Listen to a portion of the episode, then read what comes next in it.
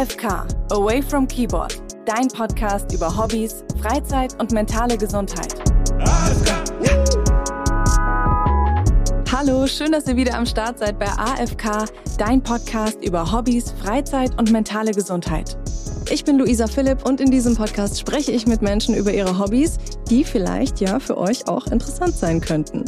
In dieser Folge habe ich mit Katja gesprochen und Katja studiert eigentlich an der FH in Würzburg Informationsdesign und arbeitet aber nebenberuflich auch noch an der Bayerischen Staatsoper in München, nämlich im Ballett. Und das ist nämlich auch ihr Hobby. Und Ballett, das ist was für euch, wenn ihr Lust habt, euch körperlich zu verausgaben und sagen wir mal, wenn ihr auch ein bisschen Lust drauf habt, ein diszipliniertes Hobby zu machen. Und Katja erzählt mir, warum es eigentlich nie zu spät ist, mit dem Ballett anzufangen, warum Französischkenntnisse nicht so wichtig sind und wie sie dazu kam, Rugby-Spielern Ballett beizubringen. Hallo Katja. Hallo, danke für die Einladung. Ja, schön, dass du da bist. Ich freue mich total. Auch du bekommst die Frage gestellt, wie alle anderen in diesem Podcast.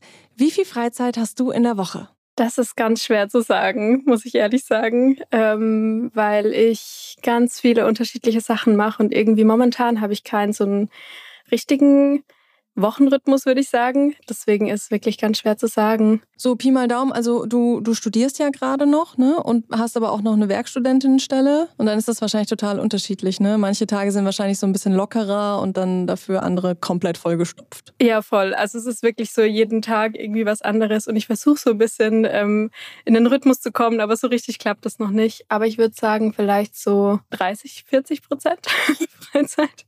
Belastet es dich, dass du nicht so einen Alltag hast wie, sage ich mal, jetzt in einem 9-to-5-Job? Also ich habe letzte Spielzeit ähm, Vollzeit gearbeitet, ein ganzes Jahr lang. Und in der Zeit war es eigentlich ganz schön, weil es war auch noch während Corona und dann hatte man so zumindest noch ein bisschen, also man hat noch Menschen getroffen und so auf der Arbeit. Ja, ich bin eigentlich ganz froh, dass ich jetzt wieder so in diesem Studentenleben drin bin und auch wenn es teilweise anstrengend ist, so ja eben ohne einen geregelten Tagesablauf so richtig, mhm. ähm, finde ich es eigentlich ganz schön, weil ich so ganz viele verschiedene Projekte gerade angreifen kann oder eben noch dran bin, ähm, für die man sonst vielleicht keine Zeit hat, wenn man so den ganzen Tag arbeitet. Du hast ja, bevor du deinen Master jetzt angefangen hast, ähm, an der Bayerischen Staatsoper in München gearbeitet und da im Ballettbereich. Deswegen hast du gerade auch von Spielzeit geredet, ne? Genau, ja. Ich bin dort immer noch angestellt. Momentan bin ich aber eben als Werkstudentin dort.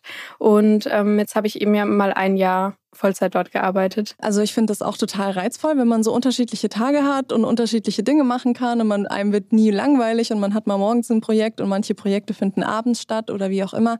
Aber versuchst du trotzdem irgendwie so vielleicht so kleine Alltagsroutinen einzubauen, um dich so an gewissen Sachen festzuhalten, sowas wie morgens fünf Minuten meditieren oder abends sich mal kurz zu überlegen, was waren so meine Top drei Momente heute. Machst du sowas? Also so das mit dem Meditieren habe ich mal eine Zeit lang probiert und auch gemacht. Und ich habe auch gemerkt irgendwie, dass es mir gut getan hat, aber irgendwie ziehe es nicht so durch. Also wenn ich es dann mal einen Tag nicht mache, dann ist es irgendwie auch wieder vergessen und ja, dann war es das auch mit der Routine. Was glaubst du, woran liegt es, dass man das nicht so durchziehen kann? Ich kenne das auch voll. Vielleicht ist es doch nicht 100 Prozent das Richtige, was so in, in meinen Ablauf irgendwie passt. Ja, wie gesagt, also dadurch, dass halt jeden Tag irgendwie was anderes ist, sind halt auch so die Schlafenszeiten nicht so geregelt.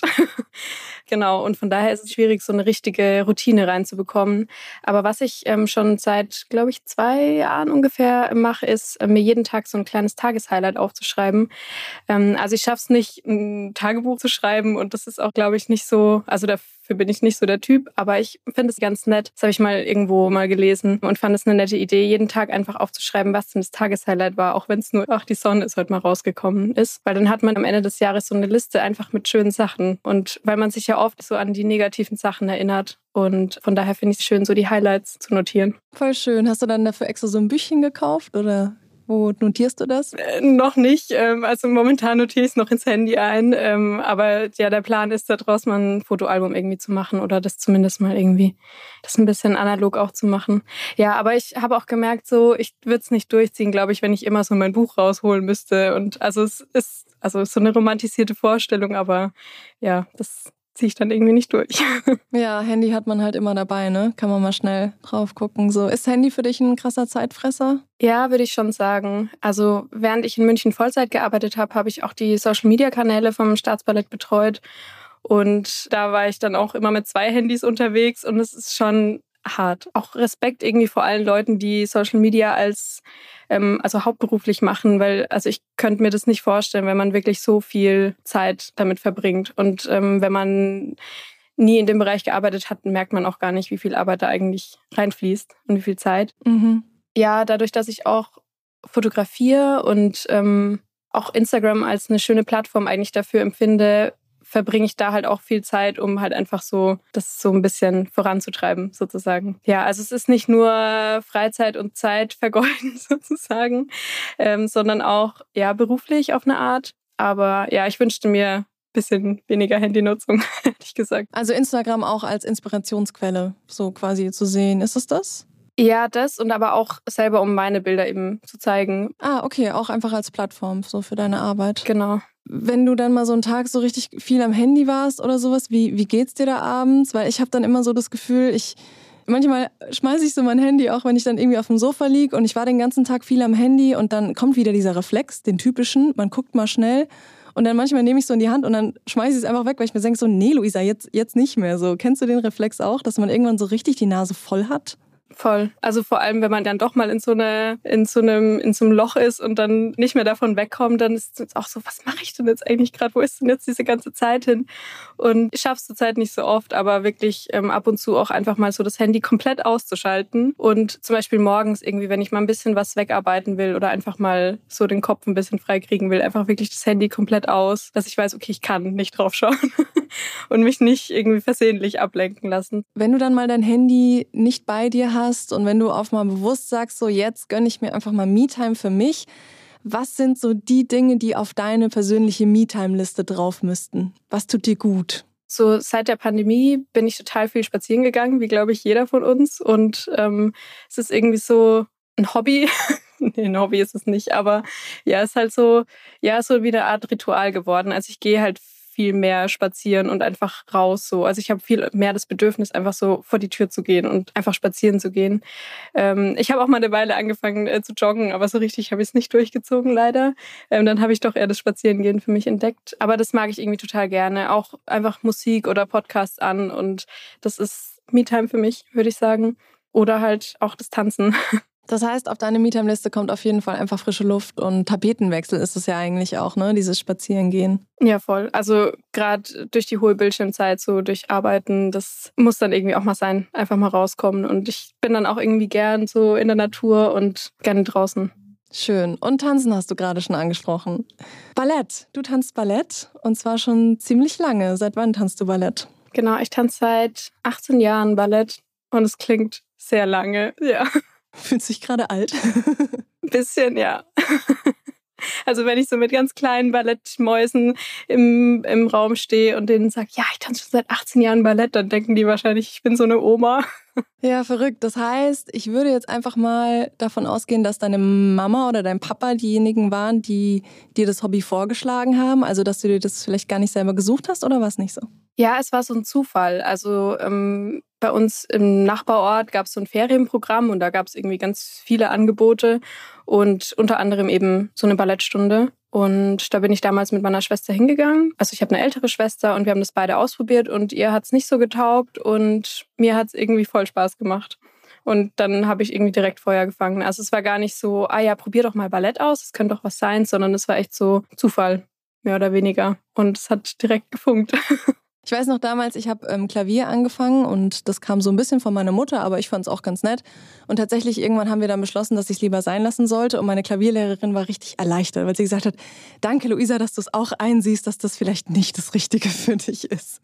Ich habe auch Klavier, Klavier gelernt, ähm, ja, einfach nur, weil wir ein Klavier zu Hause hatten. Und ja, nee, also das, ich spiele immer noch so ein bisschen, aber ähm, Nee. Ballett ist es geblieben. Ja, genau. Ja, genau. Erzwungen ist immer schwierig. Deswegen voll schön, dass du das so früh trotzdem aus eigenen Stücken für dich entdeckt hast. Ja. Was verbindet dich heute mit Ballett? Also was genau machst du? Ich finde das ganz spannend. Ähm, vielleicht kannst du einfach mal diese Bandbreite aufzählen. Also du, du tanzt selber, du unterrichtest und du fotografierst es. Das ist ja irgendwie eine, ein total spannendes Trio. Ja, also es ist irgendwie immer noch ein Riesenbestandteil meines Lebens, würde ich sagen. Also es ist halt einfach so eine Leidenschaft für mich. Und ja, dadurch kommt es immer wieder dazu, dass da irgendwie ja, noch neue Elemente dazukommen, würde ich sagen. Also du hast schon gesagt, eben ich tanze selber noch. Mit dem Unterrichten, das hat sich ähnlich zufällig ergeben wie, wie mit dem Ballett selber.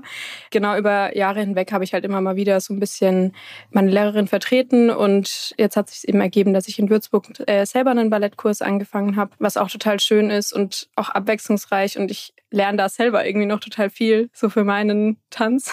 würde ich sagen. Und genau, als ich äh, angefangen habe beim Staatsballett zu arbeiten, ähm, habe ich eben auch gefragt, so hey, könnte ich vielleicht einfach mal mit meiner Kamera in eine Probe gehen oder ähm, eine Vorstellung fotografieren.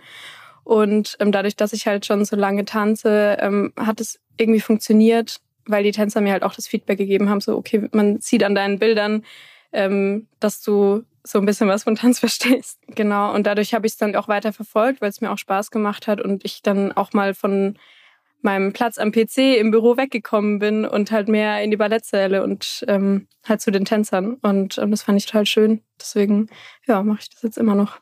Hattest du auch mal das Bedürfnis oder den Wunsch, vielleicht das auch zu deinem Beruf zu machen, Ballett? Ja, also ich hatte ein paar Jahre die Phase, würde ich sagen. Und zwar war das vor dem Abi, hatte ich mir gedacht, so, hey, ich könnte doch, könnte es doch mal probieren. Ja, jetzt rückblickend weiß ich auch, dass das viel zu spät war für mich, den Entschluss zu fassen. Und es hat auch nicht geklappt auf dem klassischen Weg, weil sonst würde ich jetzt nicht irgendwie hier sitzen und von meinem Hobbyballett erzählen, sondern würde jetzt ähm, vielleicht an einem Theater tanzen.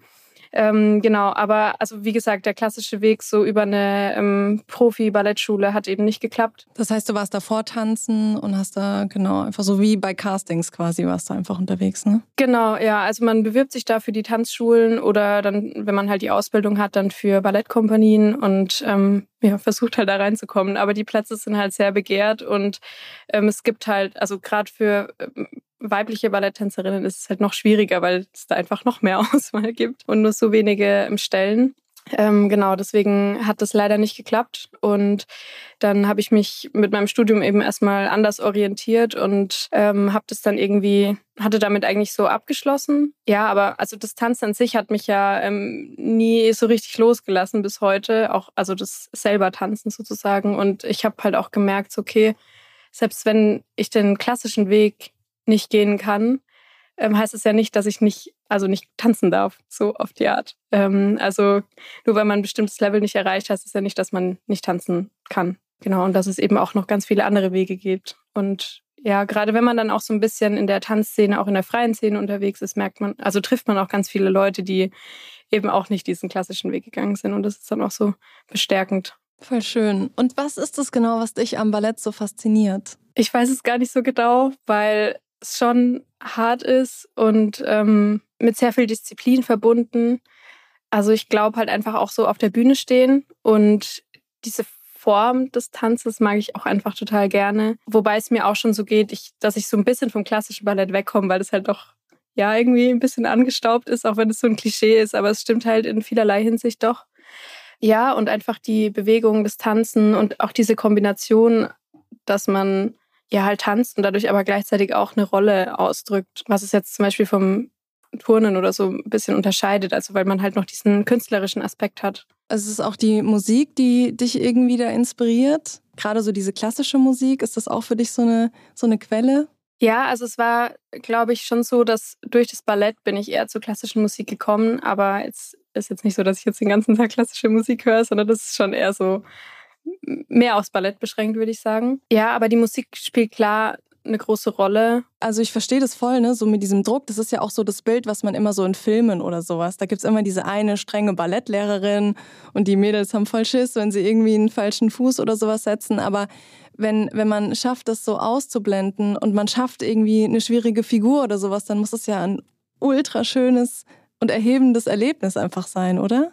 Ja, klar. Also es braucht halt Jahre Training, um das halbwegs irgendwie hinzubekommen. Und ähm, dann sieht man ein Video von sich und denkt sich so, oh Gott, was mache ich da eigentlich?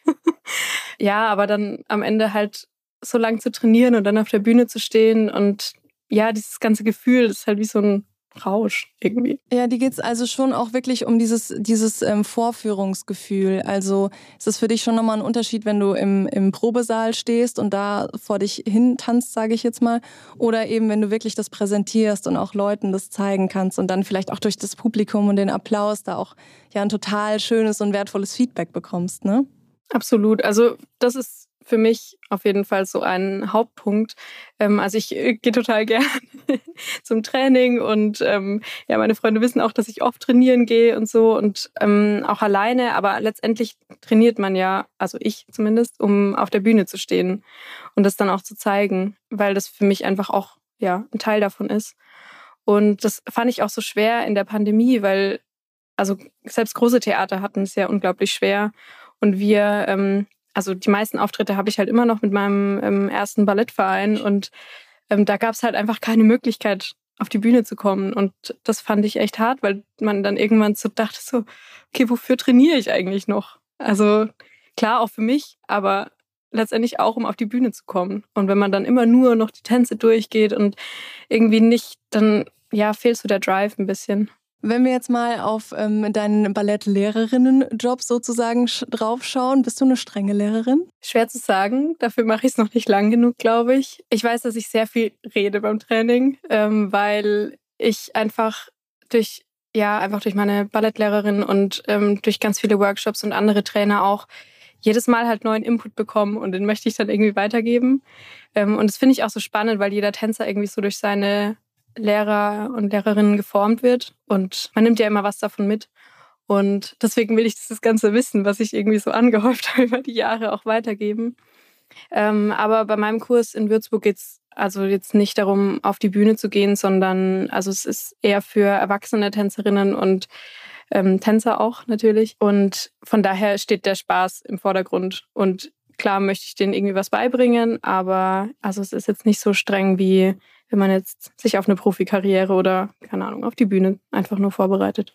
Ja, das wollte ich gerade sagen. Im Endeffekt geht es doch auch beim Tanzen einfach vorderrangig mal darum, einfach Spaß zu haben und auch ein besseres Körpergefühl zu bekommen und, und da auch einfach sich vielleicht mit seinem Körper auch nochmal ein bisschen mehr connected zu fühlen und auch einfach so auszutesten, so was kann mein Körper eigentlich alles, oder? Ja, absolut.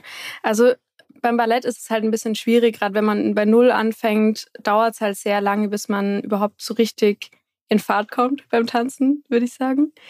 Ähm, da ist es bei äh, moderneren Tanzrichtungen, glaube ich, leichter, direkt irgendwas so zu zeigen. Deswegen ist es, glaube ich, auch schwierig, Leute, die jetzt, also jetzt aus dem Kindesalter weg sind, quasi, ähm, dafür zu begeistern, ähm, wenn die nicht von sich selber ähm, dazu kommen, weil es halt schon abschreckend ist, glaube ich. Also dieses sehr starre, sehr, also mit sehr viel Disziplin verbundene Sportart. Ich glaube, das ja, kann erstmal abschreckend sein.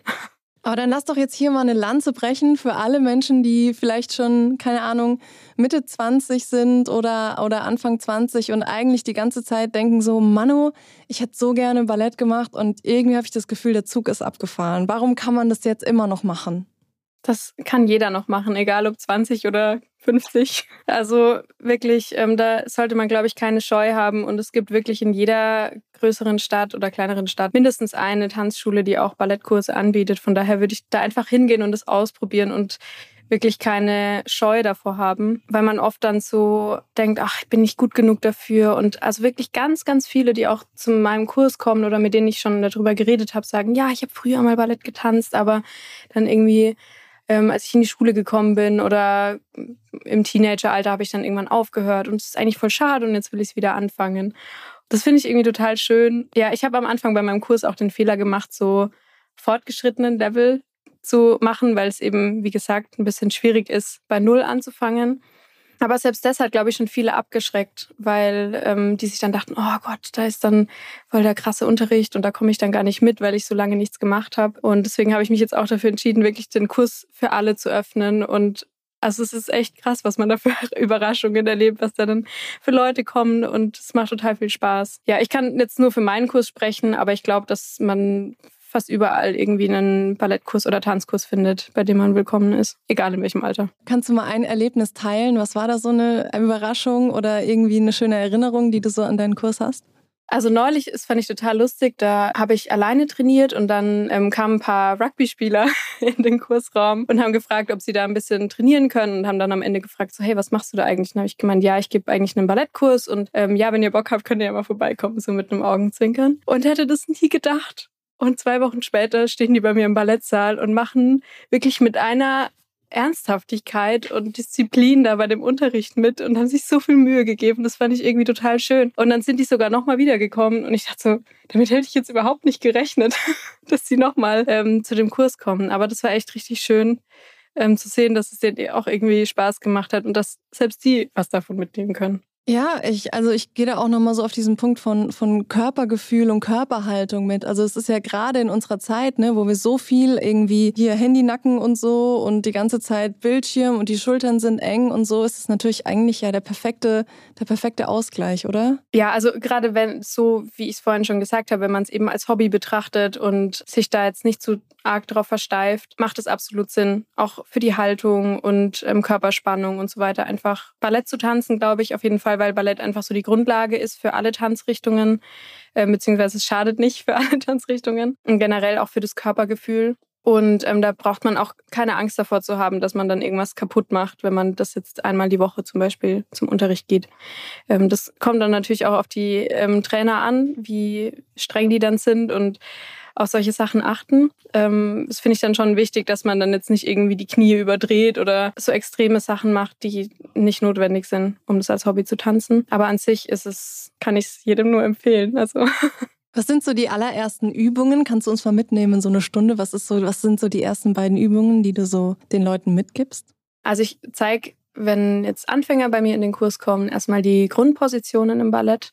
Und wir fangen ja immer an beim Ballettunterricht an die also an die Ballettstange zu gehen. Und also es ist quasi eine waagrechte Stange, an der man sich einfach festhält. Und ähm, quasi am Anfang vom Training ist man eben an der Stange und später geht man dann eigentlich in die Mitte und macht dann die ganzen Übungen nochmal quasi ohne Stange und muss dann sozusagen die Balance halten. Und ähm, dann würde ich eben anfangen und würde erstmal so Pliés zeigen und Relevés. Ähm, das sind so Art Kniebeugen. Und das andere ist, dass man so auf die halbe Spitze geht, um einfach so ein bisschen so das Gefühl zu bekommen, ja, zu merken, oh, wann sind denn meine Beine gebeugt, wann sind sie gestreckt, so die Füße ein bisschen in Bewegung kriegen. Genau, das sind so ähm, Einstiegsübungen und dann, ja, geht es natürlich ins Unendliche weiter. Wenn man jetzt so, also wenn wir jetzt wirklich konkret noch so ein paar irgendwie Tipps sammeln für Leute, die jetzt sagen, sie wollen einsteigen, jetzt mal ganz praktisch gedacht, so was ist es, gibt es da eigentlich auch einen Dresscode, wenn man zum Ballett geht oder kann man da auch einfach ganz entspannt mit Leggings und T-Shirt kommen? Absolut. Ja, gerade wenn man die Profitänzer sieht, weiß man auch so, okay, die ziehen einfach das an, was ihnen gerade so vor die Füße fällt. Ähm, also dieses Klischee mit ähm, rosa Trikot und Tütü, das ist also wirklich nur das, ein Klischee. ähm, wenn du jetzt in einen Kurs von ja, den vier- bis achtjährigen gehst, da haben schon viele rosa an. Aber ansonsten wirklich kann man anziehen, womit man sich einfach wohlfühlt. Und dann braucht man auch nicht direkt passende Ballettschuhe, sondern wenn man jetzt anfängt und das erstmal ausprobieren will, einfach mit Socken hingehen und das mal ausprobieren. Und wie findet man die perfekte oder die passende Schule für sich? Auf was sollte man da achten? Genau, also eine Tanzschule finden, da habe ich keinen ultimativen Tipp, würde ich sagen, sondern es ist einfach genau das Ausprobieren. Einfach mal auf die Webseiten schauen oder auf den sozialen Medien gucken, was sie da für Bilder hochgeladen haben und mal gucken, ob so der Vibe passt. und dann, ja, bei den meisten Schulen werden auch ähm, kostenlose Schnupperstunden angeboten ähm, und dann einfach hingehen und gucken, wie die Leute so sind, ob einem das taugt. Das würde ich als Tipp, glaube ich, mitgeben. Aber da wirklich auch keine Scheu haben. Und man kann ja auch mal nach dem Level gucken, was sie irgendwie reinschreiben, ob man irgendwie Vorkenntnisse braucht und im Zweifelsfall einfach mal anrufen. Und in den meisten Fällen sind die dann auch ziemlich nett, weil also gerade in größeren Städten kommen und gehen die Leute. Und das ist eigentlich, also da würde ich keine Angst haben und keine Scheu. Und wenn nicht, dann sucht man sich halt die nächste Schule und probiert einfach ein bisschen aus. Genau. Bis es halt passt. Ja. Und man lernt auch ganz viele nette Leute kennen. Also wirklich übers Tanzen. Ich habe schon so viele ähm, auch gute Freundschaften geschlossen und so. Das ist auch eine kleine Welt auf eine Art. Man trifft sich auch immer wieder, ähm, selbst wenn man da im, im Laienbereich unterwegs ist oder nicht im Vollprofi-Bereich. Das ist echt eine sehr herzliche Gemeinschaft. Ja, dann können wir eigentlich nochmal so zusammen festhalten. Also dieses krasse Ballettklischee von Tütü und ganz, ganz strenger Lehrerin. Also das braucht man nicht zu erwarten. Und im Endeffekt, solange man es eben nicht als Beruf macht, geht es auch einfach darum, Spaß zu haben, seinen Körper kennenzulernen, abzuschalten. Wer Lust darauf hat, der braucht nicht mal Ausrüstung, sondern einfach ganz normal mit Leggings, mit T-Shirt kommen, mit Socken und die Spitzenschuhe, die sind dann wahrscheinlich auch erst Next Level, ne? Die mit, ähm, wo man wirklich dann komplett auf den Spitzen steht.